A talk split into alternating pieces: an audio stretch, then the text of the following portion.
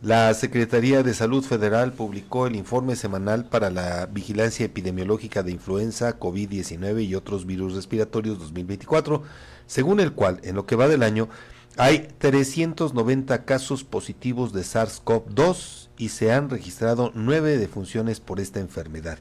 Los estados que presentan el mayor número de contagios son Ciudad de México con 134 casos, el Estado de México con 31, Nuevo León con 25, Puebla con 23, Querétaro 22 e Hidalgo 21 casos por COVID-19. La dependencia señaló que al inicio de 2024 la positividad preliminar por laboratorio presenta una tendencia al ascenso. Sin embargo, se mantiene por debajo de la positividad presentada en 2021-2023. En el mismo periodo, para 2020, no había iniciado la pandemia por COVID-19, Fabián. Pues lo que decíamos hace un rato, Edgar, ¿no? Pues aquí se trata de pues eh, aprovechar, ¿no? Precisamente las vacunas que están disponibles y pues hacer lo propio, lo que nos corresponde a nosotros, no esperar pues que haya, como dice el dirigente de Canacintra, ¿no? Una eh, pues una campaña masiva de vacunación, ¿no? O que sea exclusiva para los trabajadores del sector productivo. No, hay que aprovecharla a fin de cuentas.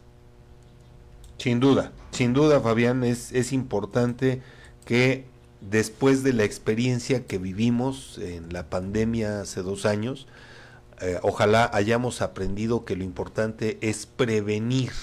Y para prevenir necesitamos antes que nada vacunarnos, pero también mantener eh, este saludo de etiquetas, eh, mantener el uso de cubrebocas en lugares cerrados con alta concentración de personas para evitar la circulación del virus y obviamente eh, pues el estornudo de etiqueta, el saludo ya sabes con, con el puño para evitar la transmisión de este virus que ya lo hemos visto en sus cepas más recientes pues presentan una muy alta facilidad para de contagio, ¿no?